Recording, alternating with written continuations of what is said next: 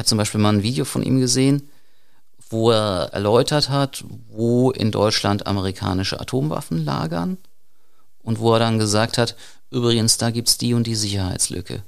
Und dann hat er gegrinst.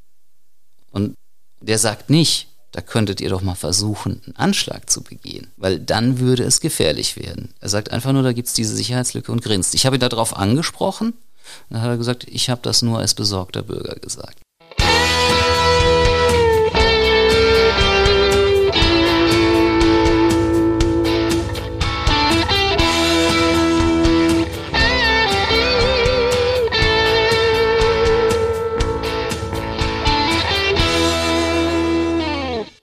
Liebe Zuhörerinnen und Zuhörer, herzlich willkommen zu unserem Podcast Alles Böse. Mein Name ist Uwe Renners, ich bin stellvertretender Chefredakteur bei der Rheinpfalz. Mir gegenüber sitzt unser Mann für Alles Böse, Christoph Hemmelmann. Hallo Christoph. Hallo. Christoph, im Jahr 2016 hast du Post von der Generalbundesstaatsanwaltschaft bekommen. Erstmal habe nicht ich sie bekommen, erstmal ist die hier im Verlag eingegangen Nochmal ganz weit oben. Ganz weit oben heißt bei unserem Verleger. Irgendwo da oben muss mhm. es gewesen sein. Da oben konnte man damit nichts anfangen. Man hat es dann mal so wohl verteilt. Weiß jemand, was das ist und warum? So kam es zu unserem Chefredakteur Michael Garte. Und der hat dann sich erinnert, in diesem Schreiben vom Generalbundesanwalt, da taucht ein Name auf, Bernhard Falk. Und Bernhard Falk, da hat Christoph Hemmelmann vor einer Weile mal was über den gemacht. Und so kam dieses Schreiben dann zu mir, so ein bisschen auch mit der Frage, was hast du denn jetzt wieder gemacht? Ich wollte gerade sagen, was hast du denn verbrochen? Was stand denn drin? Ich hatte da überhaupt nichts verbrochen. Es war erstmal ein Paragraphengeklingel, was man sich auch irgendwie ins Deutsche übersetzen musste. Und ins Deutsche übersetzt hieß es, ich habe mit Bernhard Falk, telefoniert, während bei dem eine Telefonüberwachung lief. Und dieses Gespräch wurde aufgezeichnet und Journalisten dürfen ja normalerweise jedenfalls genauso wenig abgehört werden wie Anwälte oder, oder Geistliche oder Ärzte und so. Und deswegen haben sie dann dieses Gespräch gelöscht, ohne es sich anzuhören. Und nachdem diese Telefonüberwachung beendet war, müssen sie aber jeden informieren, schriftlich, der davon betroffen war. Und deswegen haben wir dann eben auch diesen Brief gekriegt. Du hast mit dem Bernhard Falk damals telefoniert. Warum denn? Ich habe mit ihm telefoniert, weil er sich zunächst mal selbst an uns gewandt hat. Es ging ihm damals um eine Organisation hier in der Region, wo er gesagt hat, die arbeiten nicht anständig. Und er hat auch gleich eigentlich zu erkennen gegeben, er ist jetzt selbst jemand, ich sag mal, dessen Wertekonzept mit unserem nicht übereinstimmt. Aber hat signalisiert, das ist auch was für euch, das passt auch nicht zu euren Maßstäben und da solltet ihr mal recherchieren. Ich habe das auch durchaus versucht, habe diese Vorwürfe, die er da erhoben hat, nie erhärtet gekriegt, habe mir aber natürlich angeguckt, von wem kommt das eigentlich und bin drauf gestoßen. Der ist ja selbst total interessant, weil er erstens vor Jahren mal als Linksterrorist verurteilt worden ist und weil er zweitens jetzt als ziemlich harter Islamist unterwegs ist. Vom Linksterroristen zum Islamisten. Ja. Das ist auch eine stolze Karriere, oder? Er ist eigentlich der Erste, der im Namen des Islam in Deutschland Anschläge verübt hat. Das war wann? Das war im Zeitraum 92 bis 94, 95, also sagen wir mal so Anfang der 90er Jahre. Das auslösende Moment war wohl, die RAF hat 92 rum mal erklärt, sie würde jetzt zumindest mal zeitweise auf Anschläge verzichten. Und dann hat sich damals eine noch namenlose Gruppe zu Wort gemeldet und hat gesagt, nö, der Kampf geht weiter. Der Bernhard Falk, der wohnte damals in Ludwigshafen, als du mit ihm gesprochen hast. Ja. Es gibt ein Foto von ihm, da sieht er aus, ja, ich sag mal, wie so ein Oberstudienrat. Ja, ein bisschen von der Figur her etwas fülliger, Brille auf, Bart. Der könnte auch als Gymnasiallehrer durchgehen, oder? Das mit der Beschreibung, ich sag mal, er ist auch Sohn einer Lehrerin, hat ein Einser-Abi, Er war Jahrgangsbester in Nordrhein-Westfalen. Er hat äh, Physik und Chemie studiert. Der Mann hat intellektuell schon was drauf. Man sieht an dem Foto allerdings auch, also er trägt da so eine Art äh, militärische Jacke. Auf dem Ärmel ist ein Aufnäher mit arabischem Schriftzug, das islamische Glaubensbekenntnis. Hat er mir damals gesagt, so das, das trägt er, wenn er so in tatsächlich im kämpferischen Kontext Dinge sagt. Manchmal tritt er aber auch mehr in, ich sag mal, traditionell islamischer Kleidung auf. Und das macht er dann, wenn er so Online-Vorträge hält, die eher so ins, ins Grundsätzliche gehen, wo er sich dann eben als Gelehrter präsentiert. So, er war damals erst als Linksextremist unterwegs, hat da Anschläge verübt, ist verurteilt worden auch. Wie hat er sich denn, sag ich mal, so radikal verändert dann? Er kommt aus einer katholischen Familie. Er war lange Messdiener aber er hat sich, glaube ich, schon relativ früh hier so mit globaler Ungerechtigkeit und so weiter beschäftigt. Und ja, für ihn waren irgendwie recht bald die, die USA, auch Israel und eben auch die Bundesrepublik, er sagt immer nur die BRD, ähm, das waren so die Bösen. Und ja, das imperialistische System, das man bekämpfen muss. Und von der katholischen Kirche hat er sich dann auch verabschiedet damals zum Beispiel Johannes Paul II. als Papst, der hat ihm halt viel zu sehr mit den Amerikanern paktiert. Und das, das hat er nicht akzeptiert und dann ist er da eben eigene Wege gegangen, wo er gesagt hat, also an Gott hat er, hat er immer geglaubt, aber politisch hatte er dann eben andere Vorstellungen. Das ging bei ihm eigentlich noch relativ harmlos los. 1991 ist er wohl so das erste Mal mit der Justiz in Konflikt geraten. Da hat er bei einer Veranstaltung zum Volkstrauertag, als die Militärkapelle, ich hatte einen Kameraden gespielt hat, hat er mit einer Presslufttröte dazwischen gehauen. Ja, und später wurde das dann eben immer härter. Er ist damals schon relativ provokant aufgetreten. Der war jetzt nicht so der fürchterlich Versteckte, sondern hat schon offen gezeigt, was seine Gesinnung ist. Es steht in alten Geschichten über ihn, dass er ein Meister drin war, zum Beispiel Polizisten, die ihn observiert haben, abzuschütteln. Und man hatte ihn schon, glaube ich, relativ früh im Verdacht, dass er mit hinter diesen antiimperialistischen Zelle steckt. Also es werden ihr insgesamt neun Anschläge zugerechnet. Aber die dachten zeitweise, das sind Dutzende Leute in dieser neuen Terrororganisation. Aber am Ende hat man zwei Leute, Bernhard Falk und einen Schulfreund von ihm, als diejenigen festgesetzt, die die antiimperialistische Zelle waren. Man hat auch noch jahrelang später versucht, da eben möglicherweise noch weitere Beteiligte zu finden, aber es ist am Ende bei diesen Zweien geblieben. Er hat eine Haftstrafe damals bekommen, musste 13 Jahre ins Gefängnis. In dieser Zeit ist, ist diese Verwandlung in Richtung Islamismus, ist es im, im Gefängnis passiert? Ich gehe davon aus, dass die formelle Konversion erst im Gefängnis nach seiner Verhaftung passiert ist. Aber es gibt eben das letzte Bekennerschreiben der antiimperialistischen Zellen und da steht ausdrücklich drin, ich zitiere es jetzt wörtlich, wir haben den Islam als revolutionäre Waffe in voller Schärfe und Schönheit kennenlernen dürfen.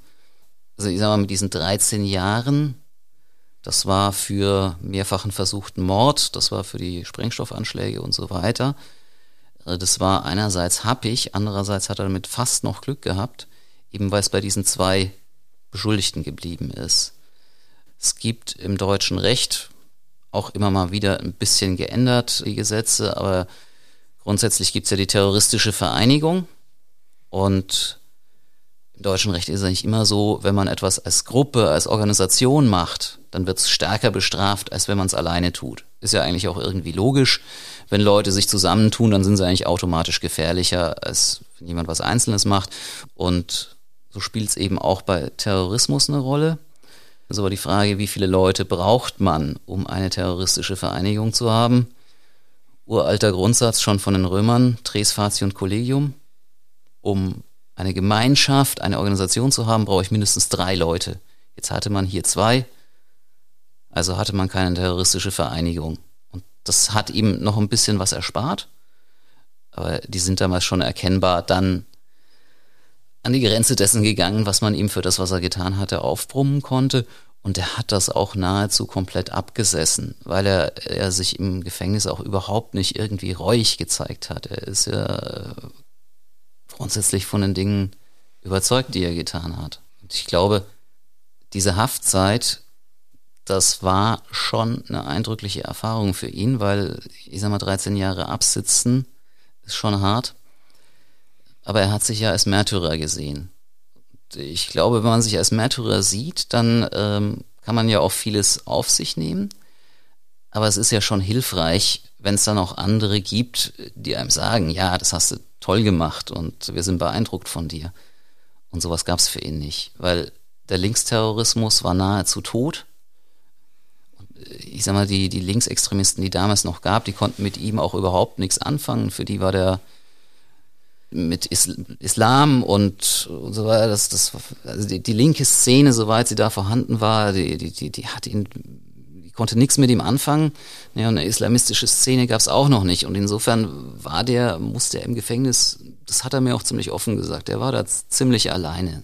So, er war damals erst als Linksextremist unterwegs, hat da Anschläge verübt, ist verurteilt worden auch. Als er damals ins Gefängnis gekommen ist, wie hat man ihn damals eigentlich gefasst? Weil, äh, wie du schon sagtest, ist es ja ein schlauer Kerl. Mhm. Der hatte ja bestimmt, hat sich ja bestimmt einiges überlegt, damit es nicht aufgedeckt wird, was er da tut. Also wie gesagt, auf der einen Seite scheint er schon relativ provokant aufgetreten zu sein, aber er hat sich eine Zeit lang wirklich hat es geschafft, sich nicht erwischen zu lassen. Der muss, der muss schon lange observiert worden sein, mit einer riesigen Manpower auch, und hat es immer wieder geschafft, die abzuschütteln. Und ich habe in einem alten Spiegel von 1996, ich finde es so schön, da beschreiben die, wie man ihn gefasst hat. Ich, ich zitiere es einfach mal, wie es da steht.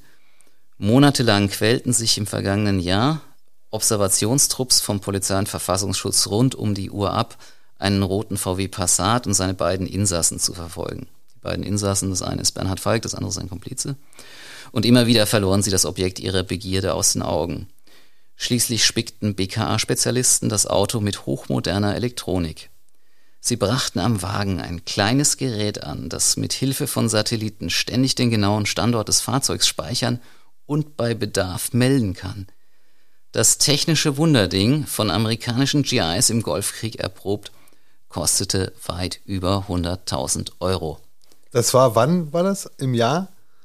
95. 95. Wir, Wahnsinn, reden, von, ja. wir, wir reden von einem GPS-Sender. Ja, heute hat unser, mein Hund hat heute so ein, mittlerweile ja. so einen Tracker, den kriegt man für unter 100 Euro. Also Bernhard Falk ist in der deutschen Rechtsgeschichte oder Kriminalitätsgeschichte der erste, dem man einen GPS-Sender und das Auto getackert hat. Andere Sachen, also er hat zum Beispiel, wie gesagt, Physik, Chemie studiert. Wanzen zum Beispiel, die hat er mit entsprechenden Gerätschaften tatsächlich selber entdeckt. Aber auf GPS-Sender war er noch nicht eingestellt und man konnte dann einfach beweisen, okay, beim letzten Anschlag, dieses Auto war, ich glaube, zwei Stunden oder was da gewesen, wo dann kurz darauf die Bombe explodiert ist. Und dann wurde irgendwo später ein Bekennerschreiben eingeworfen. Auch da konnte man nachvollziehen, wo das eingeworfen worden ist. Und wieder war dieses Auto genau dorthin gefahren. Auch das hat der GPS-Sender bewiesen. Damit haben sie ihn gekriegt. Ich habe mir gerade überlegt, Christoph, wir werden irgendwann demnächst mal eine Podcast-Folge machen zu den Möglichkeiten, die heute so bestehen. Ich glaube, das lohnt sich mal, wenn wir irgendwann demnächst mal genau darüber sprechen, weil dieser GPS-Sender steckt im Prinzip heute in jedem Smartphone und von daher gibt es da ganz viele Möglichkeiten.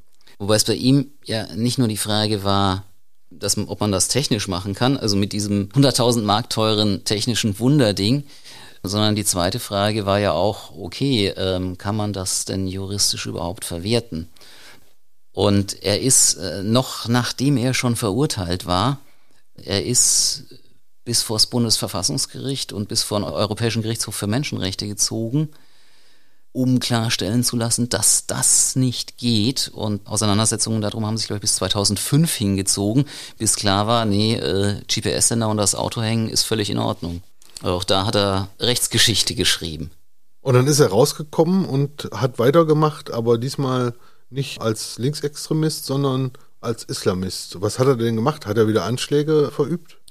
Nein, er ist ja ein kluger Mensch und er weiß ja genau, was er tut. Und er will nicht wieder ins Gefängnis und er ist auch überzeugt, also das, was er für jetzt für seine Mission hält, da denkt er, da kann er auch viel nützlichere Sachen tun, wenn er nicht im Gefängnis sitzt. Das heißt, er hat zeitweise ganz viele Videos gemacht, in denen er seine Botschaften verbreitet hat. Und er betreibt sowas wie eine Gefangenenhilfe. Das heißt, er steht bereit, wenn irgendwo jemand aus dem islamistischen Kontext äh, festgenommen, vor Gericht gestellt wird und so weiter, dann vermittelt er Anwälte, von denen er sagt, die taugen was. Er sorgt dafür, dass so Leute im Gefängnis Unterstützung kriegen, dass Leute denen Briefe schicken und denen sagen, gut gemacht. Er sorgt dafür, dass die Familien zu ihren inhaftierten Angehörigen stehen. Er Islamistischer ist, Sozialarbeiter. Er, er ist ein islamistischer Sozialarbeiter, ja. Das wird von den Behörden schon durchaus registriert. Heute noch, also er wird immer noch beobachtet, gehst du von aus? Also ich weiß, er war zeitweise eingestuft als relevante Person. Das ist so ein Fachbegriff, äh, was man relativ breit, glaube ich, kennt, ist dieser Fachbegriff Gefährder, wo, wo Behörden wirklich sagen, hey, dem trauen wir zu, dass er jederzeit Anschläge, schwere Straftaten begeht. Die relevante Person, das sind Leute, von denen man sagt, die werden selbst nichts tun, aber die unterstützen Gefährder also diesen Status, den hat er zumindest zeitweise ganz offiziell gehabt. Und er wohnt mittlerweile nicht mehr in Ludwigshafen. Mhm. Aber du hast noch Kontakt zu ihm. Ich habe ihn jetzt, bevor wir uns hier zusammengesetzt haben, ich habe ihn nochmal angerufen, auch um den aktuellen Stand zu sein. Und? Wie geht's ihm? Was macht er? Er macht genau das, was ich beschrieben habe. Er hat im Herbst 2020 auch nochmal, ich sag mal, eine Art Kuh gelandet über den auch in verschiedenen Medien berichtet worden ist. Es geht um einen V-Mann der Polizei.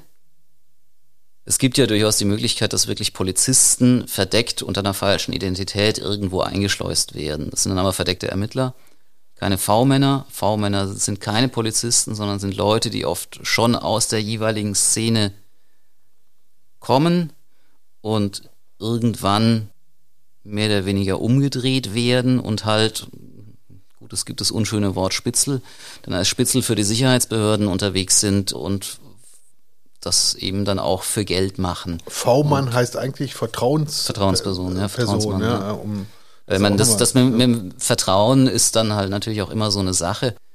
Bekannt ist er unter dem Tarnnamen Murat Cem, der im Moment an vielen Stellen eine Rolle spielt. Der war zum Beispiel im Umfeld von Anis Amri unterwegs, also dem, der in Berlin diesen Lastwagenanschlag auf den Weihnachtsmarkt auf dem Breitscheidplatz verübt hat. Und dieser Murat Cem sagt, ich habe die Behörden gewarnt, dass der sowas tun könnte und äh, die sind halt nicht darauf angesprungen. Das ist so ein Punkt, äh, der jetzt auch verschiedene Untersuchungsausschüsse beschäftigt hat.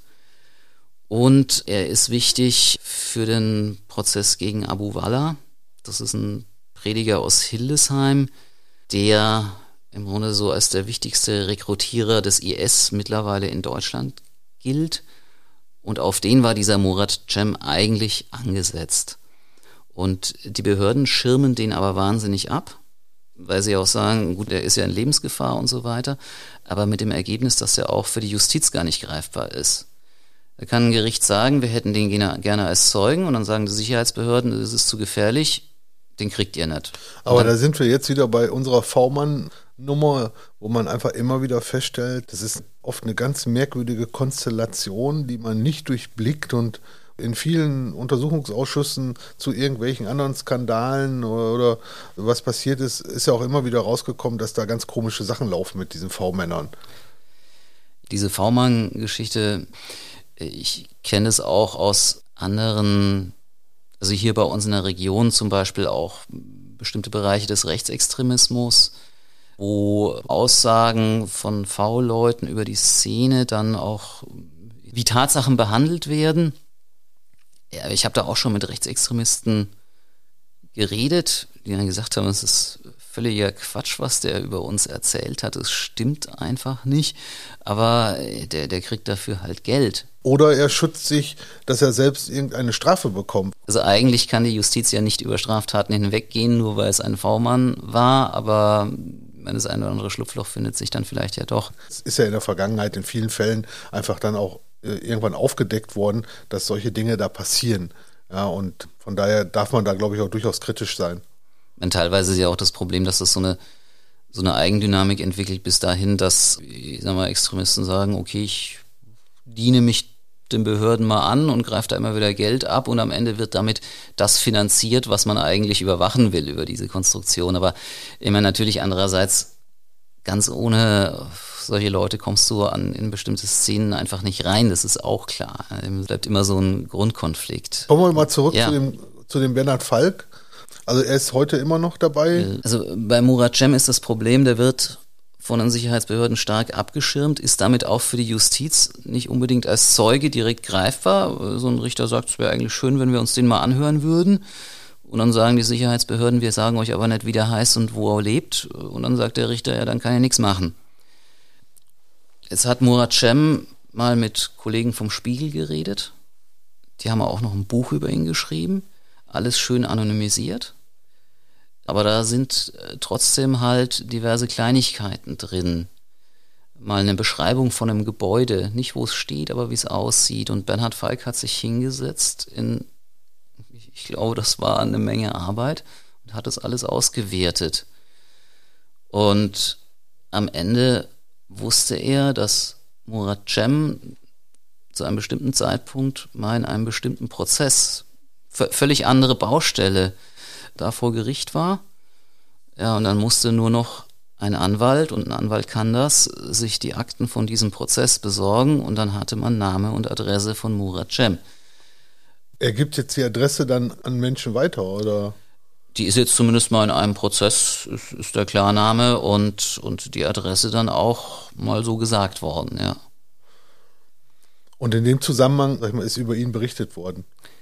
Es ist über ihn berichtet worden, dass ihm genau das gelungen ist. Ich meine, jetzt mal jenseits von davon, dass das natürlich alles nicht gut ist, äh, was er da tut, ähm, auch wenn er selbst ja der Überzeugung ist, dass er für die für, für das Gute kämpft.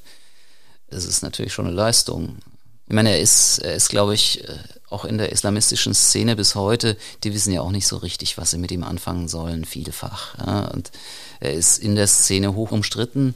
Es gibt viele, die sagen, äh, machen wir uns doch nichts vor, das ist einfach nur ein Altlinker, der, der das Gleiche erzählt, wie das, wie schon immer äh, in den 90ern, als er noch einfach nur ein Linker war. Nur äh, setzt er jetzt ein paar Begr arabische Begriffe und, und das Wort Allah rein. Aber andererseits, sagen wir mal, solche Sachen ist er halt in der Szene auch jemand, er kann das und viele andere können das nicht. Glaubst du, dass wir äh, von ihm nochmal was Größeres hören werden? Er ist sehr hartnäckig. Er ist ein sehr hartnäckiger Mensch, glaube ich. Und ich habe mich ja irgendwann mal gefragt, warum, warum tut er das eigentlich alles? Was treibt ihn eigentlich an? Also wir haben uns da 2015 ja wirklich zusammengesetzt hier in Ludwigshafen in einem Restaurant, haben uns unterhalten ich habe versucht, auch mit ihm dann über, über Glaube, über Religion zu sprechen. Vielleicht habe ich ihm da die falschen Fragen gestellt, vielleicht habe ich da den, den Draht einfach nicht gefunden, aber das blieb für mich alles tatsächlich irgendwie blass, was, was er über, über Gott, Allah und so weiter äh, gesagt hat. Und er macht nichts Strafbares. Er spielt damit, ich habe zum Beispiel mal ein Video von ihm gesehen, wo er erläutert hat, wo in Deutschland amerikanische Atomwaffen lagern und wo er dann gesagt hat, übrigens, da gibt's die und die Sicherheitslücke. Und dann hat er gegrinst. Und der sagt nicht, da könntet ihr doch mal versuchen, einen Anschlag zu begehen, weil dann würde es gefährlich werden. Er sagt einfach nur, da gibt es diese Sicherheitslücke und grinst. Ich habe ihn darauf angesprochen, dann hat er gesagt, ich habe das nur als besorgter Bürger gesagt. Er spielt damit und er weiß natürlich auch ganz genau, wann er die Sachen sagt, wo er an die Grenze geht. Und ich hatte schon das Gefühl, auch im Gespräch mit mir, dann, dann guckt er, wie reagiere ich? Und dann freut er sich auch daran, an dieser Reaktion. Ich sag mal, als er damals in den 90ern vor Gericht gestanden ist, da wurde ihm von einem Gutachter narzisstische Persönlichkeitszüge bescheinigt. Also auf Deutsch eine gewisse Selbstverliebtheit. Und ich glaube, das trifft's. Ich glaube auch, er weiß das. Ich glaube auch, er, er würde das noch nicht mal bestreiten. Er würde nur sagen, aber ich habe trotzdem recht in dem, was ich tue. Hältst du ihn für gefährlich? Gefährlich in dem Sinn, dass er in einer gefährlichen Szene eine gewisse Rolle spielt. Wie gesagt, ich nehme ihm hundertprozentig ab, er selber wird nie wieder selbst Anschläge verüben oder auch nur dazu aufrufen oder so irgendwas. Aber äh, natürlich befeuert er eine Szene, wenn er jetzt irgendwelche Online-Vorträge hält. Ich meine, das ist, ähm, da ist er, glaube ich, auch ein bisschen davon abgekommen, aber was da früher so von ihm im Netz stand, das waren teilweise Sachen 70, 80 Minuten lang, wo hier ein grauhaariger Mann mit Bart an einem Schreibtisch sitzt und vor sich hin doziert. Äh, wenn man sich angeguckt hat, was in der Zeit andere Leute, Pierre Vogel oder so, produziert haben, das hatte viel mehr Unterhaltungswert. Ja, Videos von Pierre Vogel, also auch, äh, islamistischer Prediger, die sind im Netz rumgegangen mit lustig Ausrufezeichen. Und er hat über, über Porno gucken gesprochen und über Masturbation und was man da darf und was nicht und das alles irgendwie äh, lustig verpackt für seine Zielgruppe. Bernhard Volk, der hält Universitätsvorlesungen im Grunde. Und äh, ob er damit jemals so, so wirklich ein großes Publikum erreicht hat, weiß ich nicht. Aber ich glaube, das, was er da unter Gefangenenhilfe macht, das ist dann natürlich kleinteilig, aber äh, da stabilisiert er die Szene natürlich schon. Christoph, unser heutiger Fall endet mit keiner Verurteilung. Trotzdem war er spannend. Ich danke dir für die Geschichte über Bernhard Falk. Bin gespannt, ob wir in Zukunft von ihm nochmal irgendwas hören werden. Christoph, vielen Dank und bis demnächst.